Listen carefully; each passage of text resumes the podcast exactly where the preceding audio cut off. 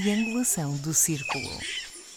Olha, agora ia bem, era um cartuchinho de castanhas, por acaso. Ah, eu odeio castanhas. Ai meu Deus, odeio Natal, odeio castanhas. Deve é tudo. Não, ele diz, ele diz no final, sempre odeio toda a gente. Não, não, eu odeio da mesma maneira, são coisas diferentes. Eu não gosto Ok. que. ah, sou esquisito e não gosto de castanhas. Pronto. Pronto, ok. Max, homenageaste alguém durante esta semana? Não, absolutamente ninguém. Nem numa lareira. Não, não, não. Já está friozinho para uma lareira. Já estamos a gravar, não é, filhos Já estamos Pois já estamos. Eu vi logo. Eu vi Pois eu logo. vi logo, sim. Também, Eu realmente, logo. uma pessoa tem que estar atenta. Bom, meus queridos, bem-vindos ao centésimo, trigésimo episódio da Triangulação do Círculo. Eu sou o moderador deste episódio, meu nome é Miguel Agramonte e desta feita estou na Alemanha e para Gáudio do Max, vou dizer o nome da cidade em bom português. Hum. Estou Francoforte. So- não, ah, erras, erras. É Francoforte sobre o Maine, Eh, Pronto, está bem. que é uma cidade horrível. Não te invejo nem um bocadinho. Olá, eu sou o Max Spencer Donner e estou em Faro. Olá, eu sou o Daniel e estou em Almada. Faro sobre a Ria. Não, mas o nome oficial é esse, Eu sabes sei, eu sei, é? meu querido. I'm mine. Até porque o- o Aveiro também é sobre a Ria e depois parecia tudo da mesma família. É verdade. Bem, hoje, extraordinariamente, estamos a gravar uma quinta-feira, porque há uma série de compromissos de alguns destes vossos amigos trianguladores, mas confesso também que foi fácil fechar os temas, porque julgo que na terça-feira nós já tínhamos alguns temas já, já ficamos já. minimamente alinhavados. Aproveito para pedir umas desculpas preventivas, porque nunca se sabe o que é que poderá acontecer amanhã, sexta-feira. Portanto, se nós As sextas-feiras são sempre. Pois é. Portanto, se este episódio ficar um bocado estranho, não discutindo algo importante na sexta-feira, pronto, é assim. Sei lá se o mundo acaba. Mas antes disso, eu vou passar para a promessa que fiz no episódio anterior, porque eu sou um bom moderador, é um cheio de para o Daniel. e, Você já vai levar a resposta. e vamos então dar a palavra ao Max que pediu o direito de antena. Os programas de direito de antena são, nos termos da lei, da responsabilidade exclusiva das organizações intervenientes.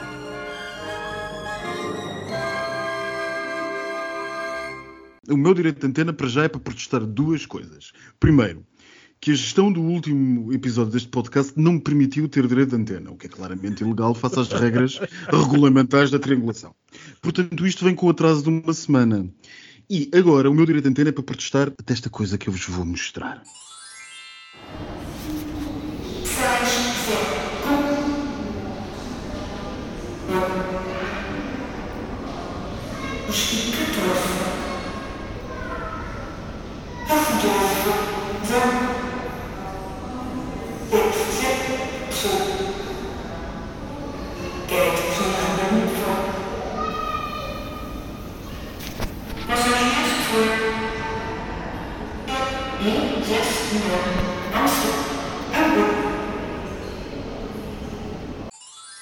Pronto. Este áudio representa em si, em escassos 30 ou 40 segundos, representa em si dois problemas eternos deste país. As privatizações e o centralismo.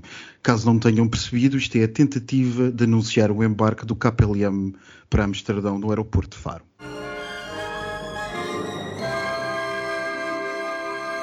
Olha, eu não sei eh, por vós, mas eu fiquei arrepiado. Está-se num aeroporto com 10 milhões de passageiros por ano e nem sequer um altifalante se arranja. Não é preciso, não é preciso as pessoas saberem. Não é preciso. Para quê? Um microfone. Um microfone. As privatizações. Olha, as Daniel, não privatizações- fales de microfones.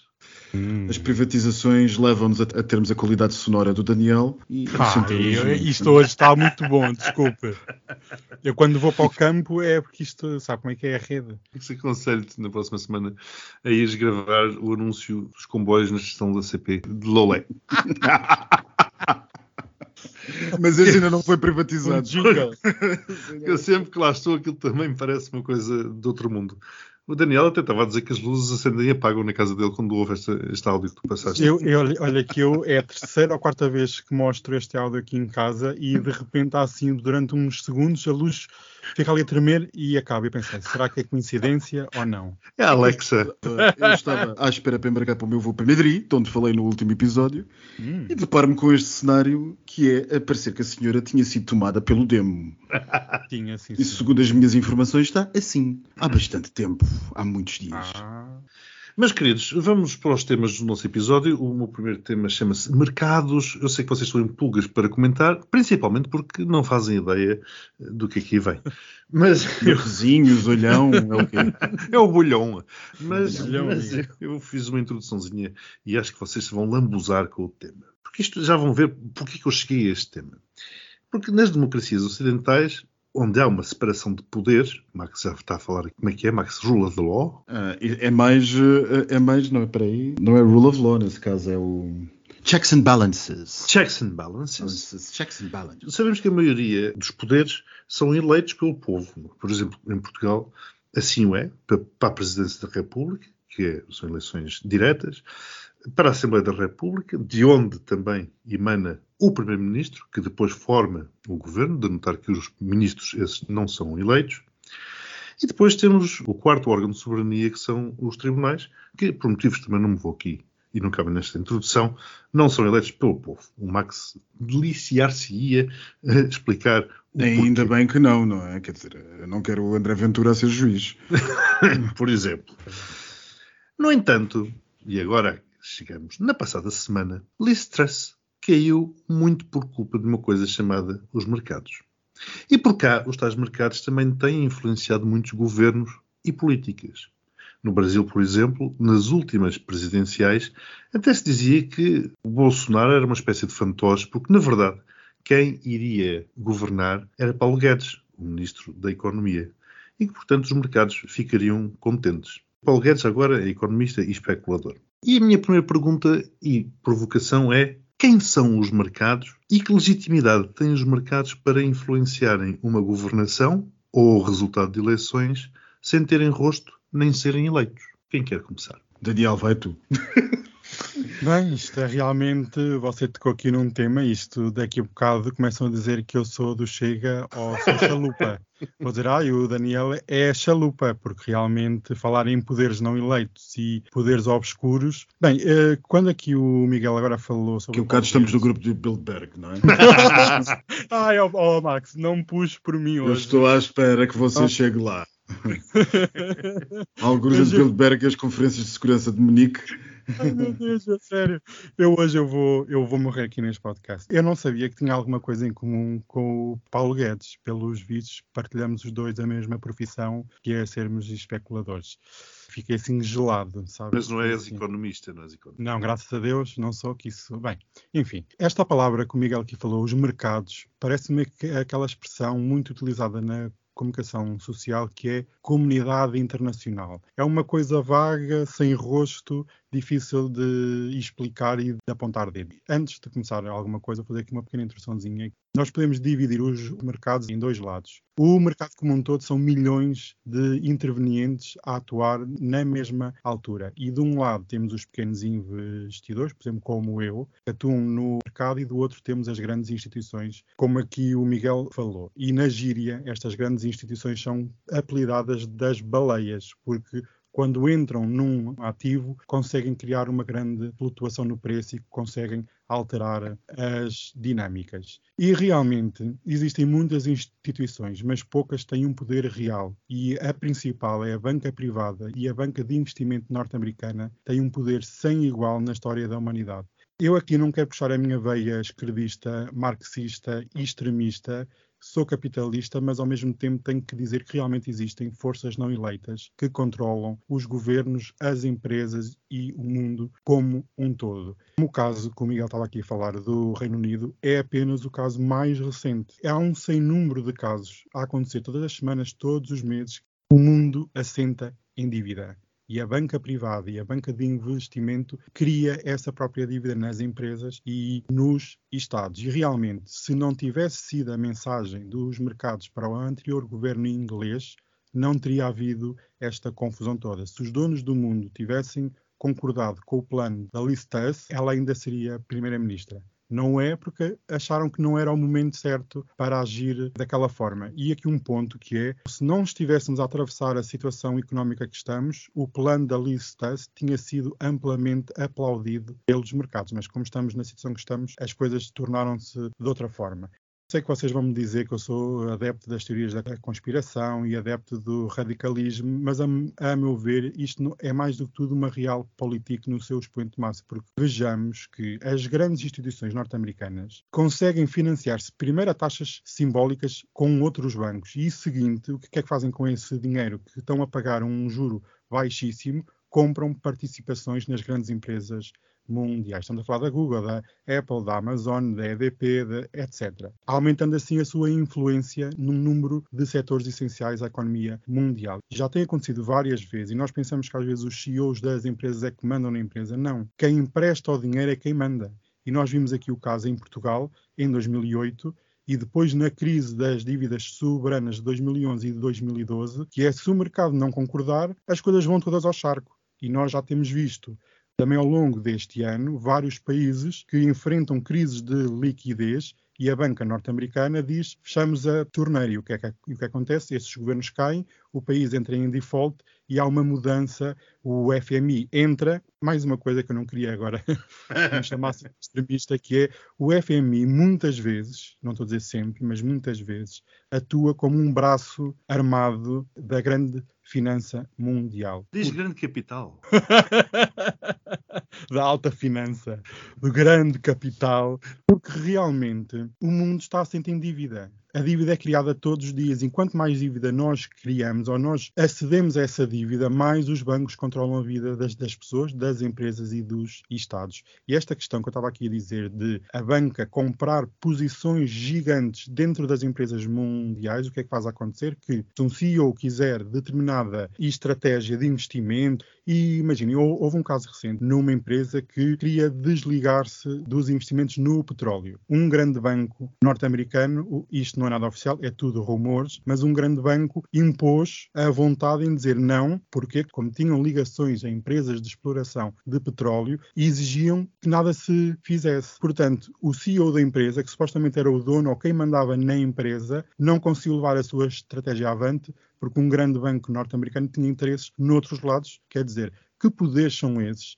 Isto foi muito mais exacerbado desde a crise de 2008. E quando nós como sociedade e governos, acabámos por fazer um bailout generalizado na banca, salvou a elite financeira mundial, reforçou o seu poder, reforçou a sua influência e agora literalmente é extremamente difícil de nos livrarmos destes tentáculos de um polvo que assambarca tudo. E nós realmente estamos a votar. Eu deixo aqui uma questão que é: como é que nós podemos dizer que somos democráticos, vivemos numa democracia, quando os governos que nós elegemos são apenas representantes dessa alta finança. Era aí que eu, que eu queria chegar. De que é que serve votar, então, assim sendo?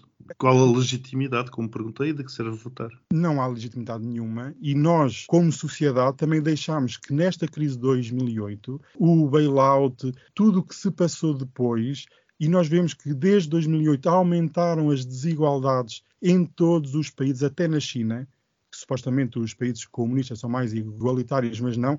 Desde 2008, com o bailout generalizado, criou-se ainda mais dívida, mais desigualdade e um reforço deste poder não eleito que governa o mundo. Podem-me dizer que eu sou das teorias da conspiração, mas isto é real político no seu máximo. A China já não é comunista há muito tempo, Daniel.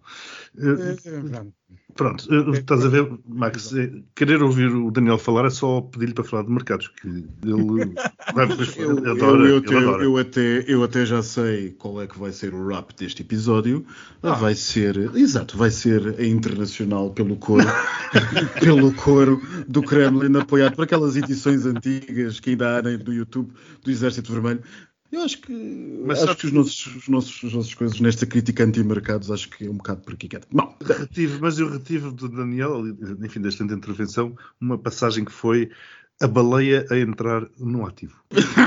Eu retive do Daniel a capacidade que ele conseguiu, de forma brilhante, brilhante, Ah. dizer, de- não, brilhante, a sério, eh, conseguiu dizer, não, não, consegui dizer na mesma mensagem que é um especulador, ao mesmo tempo que diz que isto é tudo, isto é tudo basicamente um disparate e ninguém manda ninguém, só os especuladores é que mandam. Que é como quem diz, o nosso Daniel é membro do grupo de Bilderberg.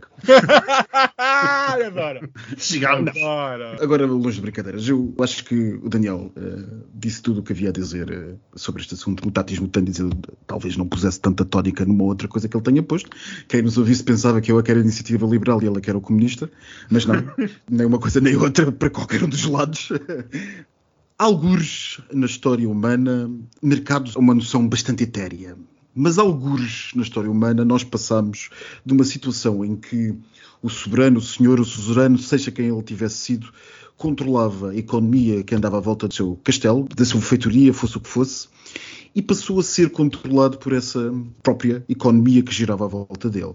Algures a economia deixou de ser vista como a necessária para que o senhor, o soberano, cobrasse os seus impostos e pudesse financiar os exércitos, e passou a ser algo em que o senhor soberano depende para conseguir manter o povo animado e alimentado.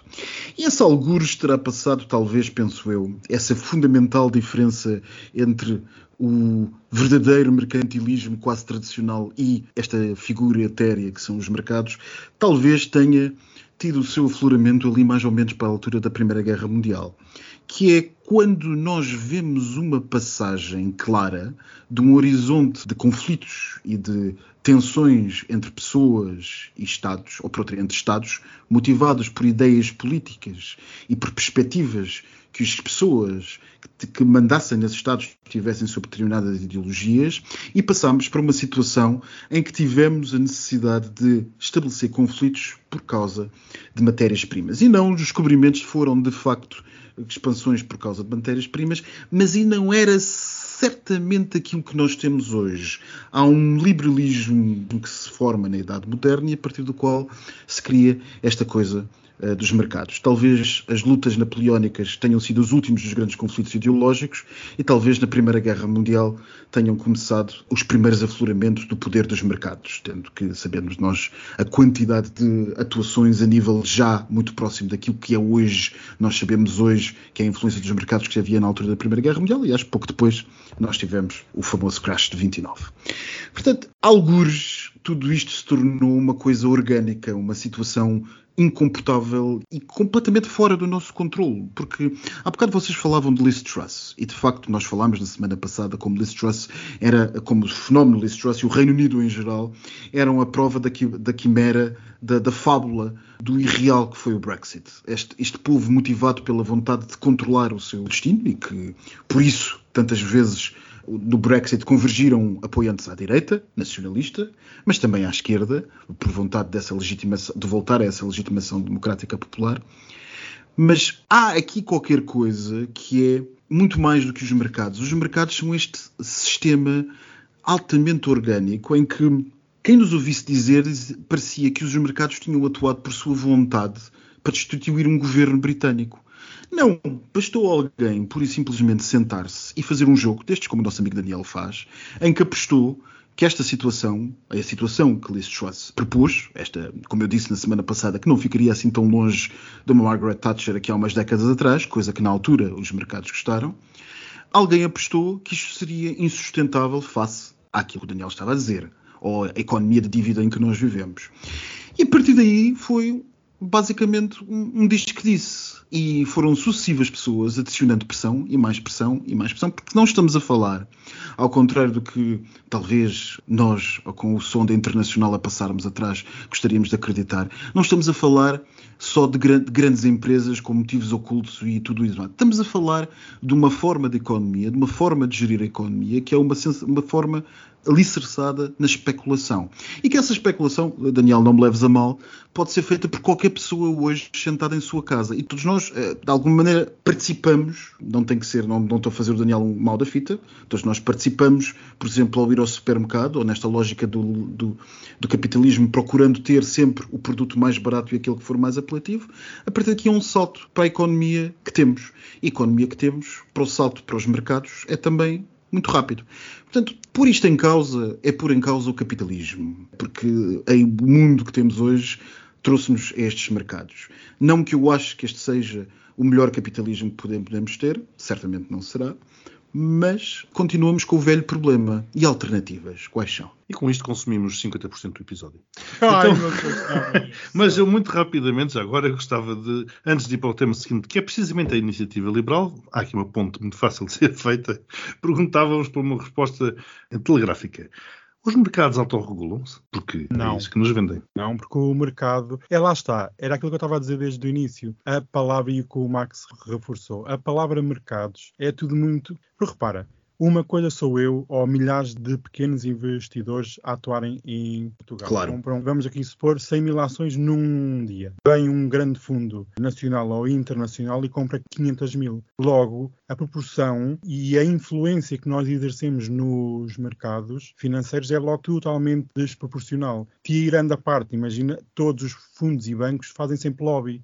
O pequeno investidor não tem nenhuma ordem, não tem lobby, não tem nada. Sim, mas a questão é que muitas vezes se vende a ideia de que os mercados são a solução para tudo, se autorregulam e, e pronto, e com, Não dando, regulam. dando mas, tempo a coisa mas, equilibra-se. mas, Daniel, ele concorre, o pequeno investidor, sem prejuízo do seu tamanho, concorre para a formação Concorre, de uma sim. torrente, de uma torrente de lógica de investimento ou de retração. Exatamente, é verdade. E e já vimos casos em 2021 e até em 2022 que a união de vários pequenos, de milhões de vários pequenos investidores, ditaram a falência de grandes fundos norte-americanos, num caso que até já deu documentários. Mas eh, ainda ainda aqui respondendo ao Miguel, não se podem autorregular porque são comandados por meia dúzia de pessoas. E essas pessoas que comandam, que ditam as regras, têm egos muito elevados e, portanto, o autorregular-se existe numa camada mais baixa. Quando tu chegas ao 1% ou 0,1% da riqueza, não há regras. Então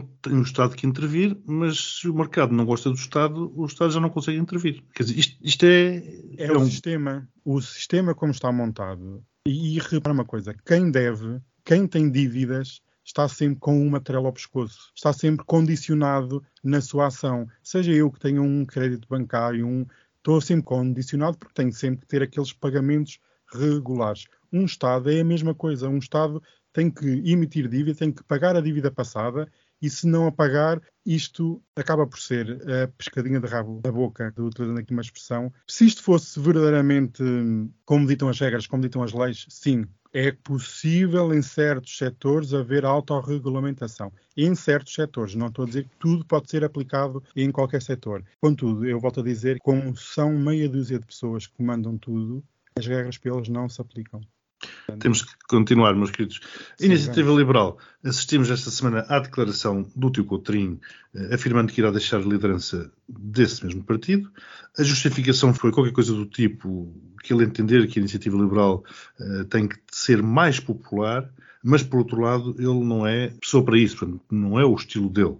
Portanto, eu não sei se ele disse popular, e essa é a primeira questão. Será que ele disse popular, mas queria dizer populista? Onde ficaram as linhas vermelhas também em relação, por exemplo, ao Chega? Eu, eu sei que é polémico falar do Chega quando a notícia é ou foi a iniciativa liberal, e aliás o próprio Primeiro-Ministro Costa foi muito criticado por isso mesmo. Mas será que não se acaba por poder estabelecer uma relação, ou temer mesmo uma relação entre a atitude da iniciativa liberal agora e uma vantagem para o Chega? Eu devo dizer que este assunto tem muito a ver com o assunto anterior, pois que o mercado da política, eh, o soundbite, conduz ao investimento, sendo que o investimento é o eleitor. Portanto, a qualidade só pode, só pode descer e, e- e talvez nesse paralelismo e nessa, nessa lógica faça sentido fazer algum paralelismo entre a qualidade eh, que nós vemos no Chega e algumas tentativas frustradíssimas da iniciativa de liberal de fazer oposição. Quem não se lembra do famoso outdoor no Largo do Rato, apita-se és contra o socialismo. Eu devo dizer que o tio Coutrinho é um homem que, eh, sem prejuízo de nós termos, eh, enfim, de eu ter relativamente a ele, não nos conhecemos, de eu ter relativamente a muitas das suas opiniões, sobretudo na área naturalmente económica, sérias distinções, sérias diferenças. Eh, Caso não tenham percebido, eu sou um homem muito próximo da social-democracia. Uma coisa que eu devo dizer de Coutinho Figueiredo, eu acho que ele é um homem sério e eu respeito como político. Um, e esse respeito nasceu, por exemplo, dos últimos debates das últimas legislativas, em que achei que, sem prejuízo das suas ideias idiotas, foi uma pessoa que tentou manter uma seriedade de debate. E, portanto, é com alguma pena que o vejo sair da política, ou da política mais ativa, ou da de liderança, não porque o partido seja em si completamente sério, que não é, mas porque Coutrinho de Figueiredo tendencialmente, e digo tendencialmente porque nem sempre, teve muitos atos falhados, mas tendencialmente imprimia, na minha opinião, em meu entender, alguma seriedade ao debate que vinha do lado dele. Agora, Aquilo que vem no futuro do Iniciativa Liberal tem muito a ver com o futuro da direita portuguesa. E o futuro da direita portuguesa passa necessariamente pelo Chega. Já estamos a dizer isto de, há, há, anos uh, neste podcast e entre nós, daqui a pouco, uh, sei lá, desde que, desde que André Ventura apareceu. E nesse sentido, a iniciativa liberal tem um caminho de definição nos próximos, nas próximas semanas que é muito, muito interessante. Que esse vai ser popular ou populista, nós já percebemos se é, que é uma das, uma das coisas a definir. Mas também já percebemos se vai ser liberal ou conservadora nos costumes. Porque aquilo que me foi dado a entender, algures entre a leitura da imprensa e umas conversas que tive ontem com um membro da estrutura do partido, foi que a ideia que há dentro do, da iniciativa liberal é que a candidatura que representa a ala mais eh, dita, assumida pela imprensa conservadora, a senhora Carla Castro, salvo erro, não me lembro se é este o apelido, ela enfim diz não representar propriamente o conservadorismo. O que se diz, pelo visto, dentro do partido, é que se calhar o partido não devia apostar tanto nestas questões, hum, como dizer, eh, estas questões eh, fraturantes, aquela coisa que se diz sempre, sem prejuízo de apoiar, não devia ser a sua pedra de toque. O que é que quer dizer? Que houve alguém dentro da iniciativa liberal que não gostou da iniciativa liberal, se calhar, a marchar em prides e coisas assim do género. Portanto, é muito interessante ver o que é que se tornará a iniciativa liberal, porque se de facto ela for por esta via, a iniciativa liberal, se de facto o partido for por esta via, será muito mais fácil, digo eu, fazer um encontro, um governo de aliança entre os três partidos à direita.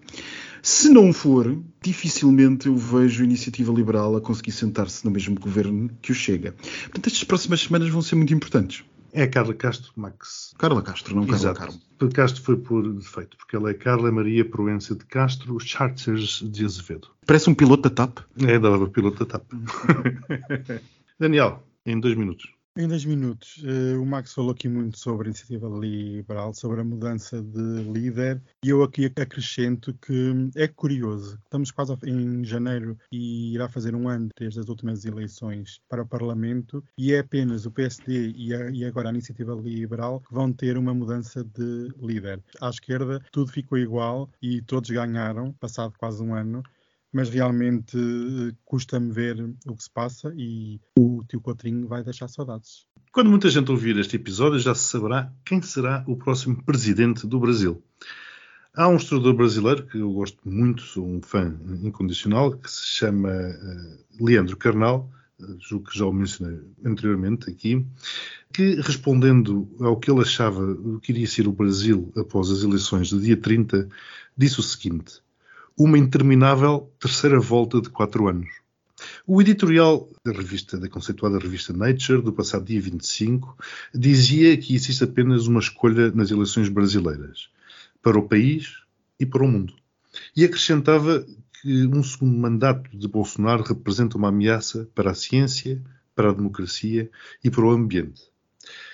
Depois de tudo o que tem sido dito, visto e falado, meus queridos, não é impressionante estarmos com um empate técnico entre Lula e Bolsonaro, apesar de eu estar convicto que Lula ganha. E, e qual é que é o remédio para a democracia? Eu, pessoalmente, devem-se lembrar que já o, diga, já o disse aqui há semanas, quando estávamos a falar dos partidos de extrema-direita. O fascinante dos partidos de extrema-direita, e aquilo que verdadeiramente assusta, é que quando eles estão a perder, eles perdem por poucos votos. E se Bolsonaro perder, porque as sondagens nos últimos, nos últimos dias e nas últimas horas aproximam-nos cada vez mais, se Bolsonaro perder, vai perder por pouquíssimos votos. Isso é verdadeiramente assustador. Quando um homem como Bolsonaro ou como um homem como Trump corre o risco de ser reeleitos, quer dizer que a democracia não vale nada para 50% das populações. A democracia está mesmo em risco e não tem alicerces, seja aqui ou seja noutro país ou no Brasil, seja onde for, não tem alicerces fortes para aguentar estes embates sucessivos de, como o Miguel estava aqui a citar a frase que leu, realmente eu por acaso vi algumas pessoas a falar, quer na, na internet e quer ao vivo, a dizer que ah, é agora, Lula ganha, não sei o quê, daqui a quatro anos as coisas estão muito melhores, ou daqui a cinco estão muito melhores. Alguém acredita que, que as coisas daqui a cinco anos vão estar não, diferentes? Não. Pois, exato. Até porque se Lula ganhar, ele não tem maioria no Congresso. O Congresso assim uma força de bloqueio, citando o amigo do Max, muito forte. E, e foi, é, hum. é, a bancada mais conservadora eleita desde sempre. É. Portanto, ele não vai conseguir governar absolutamente nada. Vai ser difícil ele governar. Portanto, eu, outro dia comentava com amigo meu brasileiro, não vê uh, uma luz ao fundo do túnel nos próximos 10 a 12 anos. Ai meu Deus, e nós sobrevivemos esse tempo? Nós, como uma sociedade mundial, não sei, o, o, problema é que isto está para ficar, como o Max dizia, está para ficar e está-se a expandir. Isto está-se a expandir. Tudo tendo a ver com o primeiro tema do nosso episódio. Exatamente. Esta forma de mercantilização que arranjamos e, e que transferência de fatores produtivos e, e o combate permanente pela eficiência levou a que muita desta gente sinta que, basicamente, a democracia não funciona para eles. Bom, e para terminar uh, o rol de temas, trouxe, falta-nos falar de um tema LGBT, trouxe ou, ou trago o Qatar, o Mundial de Futebol no Qatar, aqui para a nossa mesa triangular. Que todos vamos ver. Que todos, todos vamos ver, ver, claro. Nós estamos a menos de um mês do início, ou se quiserem, do, como é que é, do pontapé de saída, ou do apito, não sei de quê, lá do árbitro. Acha, acha. Wow, yeah, sim, isto, é, isto é por momentos, por momentos, por momentos, pareceu-me que estava a ver aquele, daqueles programas de bola à noite. como é que é no relevado, uma coisa qualquer assim no género. O que é certo é que, apesar dos relatos das prisões arbitrárias de LGBTs no país, pelo simples facto de serem LGBTs, relembro que é proibido ser-se LGBT naquele país, como é que é? O Foreign Secretary, como é que é, Max? O, o... Ministro dos Negócios Estrangeiros. Sim, mas com uma, uma extensão para, para a Commonwealth. Foreign Commonwealth Secretary. Adoro. Disse do Reino Unido, portanto, uh, resolveu vir a público pedir aos fãs gays que eventualmente vão lá assistir a tal coisa a serem respeituosos para com o país anfitrião. A, a frase foi: Please do be respectful of the host nation. E ainda acrescentou que o Qatar irá tentar assegurar que as pessoas possam ser elas mesmas e apoiar o futebol, e acredita que com um bocadinho de flexibilidade e empenho de ambas as partes poderá ser um torneio seguro e agradável. Portanto, o que eu pergunto é: se fosse na Rússia, haveria Mundial de Futebol? Se a escravidão fosse legal no Qatar, Notem que eu não estou a dizer que não há escravidão no Qatar. Estou a dizer que se fosse legal no Qatar, haveria Mundial de Futebol. E, portanto, uma vez mais, onde está a coerência? E o que é que fazem lá as seleções do mundo dito civilizado? Porquê é que não boicotam o Mundial? Eu devo dizer que se fosse na Rússia, a Rússia, momento marcha da noite, a Rússia teve em 2018. Exato. E oh, Max, a, Rússia teve em 2018 o campeonato da coisa. Mas em 2018 e... o mundo não estava zangado com a Rússia. Ah, pois, não, mas uh, eu vou fazer as vezes no ucraniano, não percebo porquê. Porque em 2014 uh, uh, uh, Crimeia tinha sido anexada. Isto, como em tudo, vale o que vale. E eu não quero parecer o Daniel, mas vale às vezes mais o dinheiro. São os mercados. São os mercados vezes mais dinheiro. e portanto, hoje já ninguém faria de facto o Mundial é na Rússia. Aliás, hoje já ninguém faz nada na Rússia. Mas o que nos falta, talvez, uh, sobretudo enquanto comunidade LGBT, é a maturidade internacional e a capacidade internacional de sermos vistos de facto como um direito humano. E de facto, as empresas que patrocinam determinados tipos de eventos dizem: não, eu não vou patrocinar este evento neste país porque este país introduzir a razão. E nós não estamos lá ainda, por muito que nos digam e que pintem, e que pintem os seus símbolos de, de arco-íris em junho. Nas braçadeiras e coisas assim. Exato. E, e, já agora também me pergunto, aliás, a oposição julgo que fizesse a pergunta, o que é que é isso de ser flexível? É não dar um beijo? É não dar a mão? Deve ser ser versátil, não sei.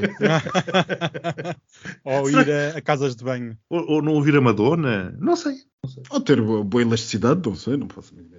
Tenho que dizer, como o Max aqui disse, o dinheiro fala sempre mais alto. Vivemos num sistema capitalista onde, como eu digo sempre, money talks, bullshit walks, é a pura das realidades. A FIFA recebeu muitas luvas para este Mundial e quem pisar aqueles relevados vai estar a pisar um cemitério. porque o número de pessoas que morreu a construir as infraestruturas para o Mundial é obsceno. E eu vi a Dinamarca, a seleção da Dinamarca vai levar camisolas de protesto. De protesto por causa dos LGBTs. E eu fiquei, ah, já viram? É a camisola que vai mudar o, Exato. o Qatar a ser mais aberto. O que Esta eu gente pergunto é é- uma hipocrisia Claro, porque é que eles vão? Porque é que eles vão? Essa é a minha por causa do, dinheiro. É porque depois recebem direitos televisivos, a venda das camisolas, a venda de um sem número de coisas que as seleções, quando vão jogar, recebem muito. E os jogadores recebem prémios por cada golo que marcam, por cada fase que avançam. O futebol é puramente financeiro e não tem a ver com desporto. E permitam-me só para terminar este tema, uma grande vénia a Peter Tatchell, que já andava a passear pela Rússia a falar de direitos LGBT antes de muita gente falar da Rússia É e que agora foi passear ao Qatar a fazer a primeira manifestação a favor de direitos LGBT no Qatar. Mas o Europreto assim em Lisboa. Bom, vamos passar para o postigo. O postigo de Daniel. Ai, aqui estamos novamente, desgraçadas da vida, não é? Loucas. Vocês Estão prontas para fofocar. Sempre, sempre, filha. Sempre língua afiada. A minha Vai, foi afiada vai. hoje. Podes começar a descarregar os milhares de temas que tens aí em fila de espera. Bem, já compraram os vossos bilhetes para maio de 2023? o que é que vai acontecer já? em maio de O 2020? que é que vai? Não é o Rock in Rio, É não Qatar. é uma orgia na Ucrânia, não é o Qatar, é a coroação do, do rei Salsicha. Pois, ai, não, salsichas é plural, são 20 pelo menos. São 20, 40? Ai não. São Não 20, sejas. 10 em cada, está bem. E agora parecia que ele era um monstro. Bem, o rei Salsicha, que é o que das salsichas, é o monarca Carlos III, não sei se sabiam. Uhum. É salsicha vegana, porque ele já tem tanta carne velha e sangue coagulado que isto tem que ser vegana. Então não é vegana, é maturada, é salsicha maturada. Ai, adoro, adoro, adoro uma carne maturada, madura, assim na minha boca, manteiga. Vocês já imaginaram, vocês estão, em casa, a luz meio apagada e de repente aparecem os dedos do Carlos III atrás de vocês. É tipo filme de terror, aqueles dedos, parecem paios. Aquilo parecem uns paios e nem imagino os pés com, com os sapatos. Porque- Não, os dedos com a senhora do aeroporto de Faro anunciar o voo. Ai, meu Deus. E agora percebe-se como é que a Inglaterra está a ir pelo buraco. Com este monarca assim, então, mas quer dizer, eu não sei se vocês sabiam, mas eh, o monarca mal passou oito dias de trabalho, novo trabalho, tirou férias. Estava Oh, muito oh, meu querido, vá, vamos lá. Eu não quero saber dos dedos, não quero saber das férias, eu quero saber das taras, porque tu disseste que ele era tarado. Eu vou dizer uma coisa. Ele é tarado por eh, cenas holísticas. Não sei se sabiam. E até que a mulher dele, a consorte, ela não tem nome. Ela é que chama-se agora consorte. A sua dona consorte. Foi para a Índia para um retiro holístico. Já, já viram? Esta gente trabalha um mês e já meteu férias. Isto, isto realmente é uma coisa impressionante. As taras e manias, utilizando aqui o nosso queridíssimo Marco Paulo, uma, nós ficámos a saber que ele, lembra-se de eu ter dito que ele até transportava a cama. Sim. Ele até transporta a sanita, mulheres. até a sanita é levada da casa dele, é montada. Quer dizer, esta gente tem um funcionário para lhe passar a ferro os atacadores dos sapatos. Ó, gente, passam-lhe a ferro os jornais e as revistas. O o quê? O que é isto? E aquela história dele comer, não sei se sabem, é um matar em mania, que é todos os dias ao pequeno almoço pede duas ameixas, só come uma. Porquê? Porque a outra pode estar envenenada. Não, é, ele quer ter sempre duas opções, duas ameixas, se caso lhe dê vontade de comer duas, mas nestes 40 e tal anos, não, o homem tem 70 Pois, eu estou eu estou desfasada do tempo. Isto hoje foi um dia intenso. Levei muita porrada na Muito cabeça. investimento em mercado. Muito investimento em mercado. Eu estou sempre no mercado, filhas. Eu estou. Só fechou agora há bocadinho, enfim. Isto, e vai abrir daqui a meia hora os asiáticos, que eu adoro um bom asiático, um coreano, então. Ah, aqueles bimbap. Olha, É beijinhos. A Korean Airlines faz um bimbap, o que é que é muito bom. Hum, eu adoro. Olha, e digo uma coisa: abri um agora aqui recentemente em Almada, um coreano e um sírio que eu fui lá. Eu fiquei louca. Eu quase que me punha o, Com os sírios. com o humus, filha. Com o humus. Eu Humus? lambuzei-me tanto que eu digo-te uma coisa. Eu ia dizer, ah, eu sei lá, eu ia tendo uma overdose de humus. Era Bom, tão e já bom. que falaste em salsichas, acho que me vou dedicar a umas wursts. Eu Ai, e por adoro. falar e lambuzar, vou jantar. Pronto. Hum, lambuza toda. Então beijinhos, meus queridos, e até para a semana. E eu continuo a dizer, eu dei toda a gente. E os mercados também? Não. Os mercados não, porque uma pessoa, enfim, não. Descobriram-te a careca. Beijinhos. Beijinhos. Isso é o que eu entendi que você falou. Não entendeu? Olha, tive, é que entendi. Tive culpa. Se quiser, eu repito. Não, eu- mas você vai repetir, eu vou continuar não entendendo, tá? É porque eu não falo espanhol nem portunhol. Me desculpa aqui, mas não falo. Mas vê se eu entendi aqui.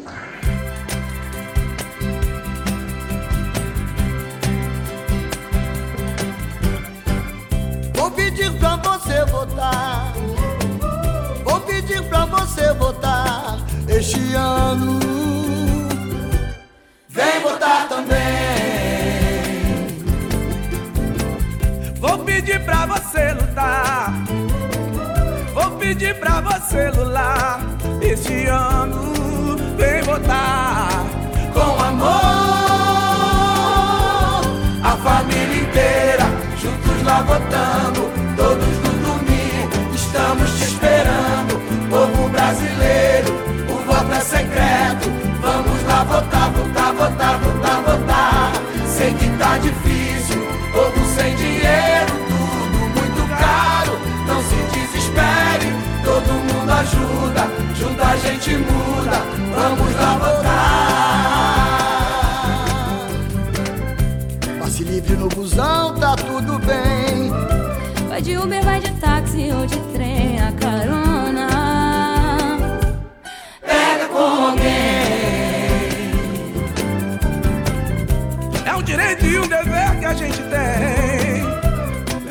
E o cunhado lá também. Esse ano pra votar com amor.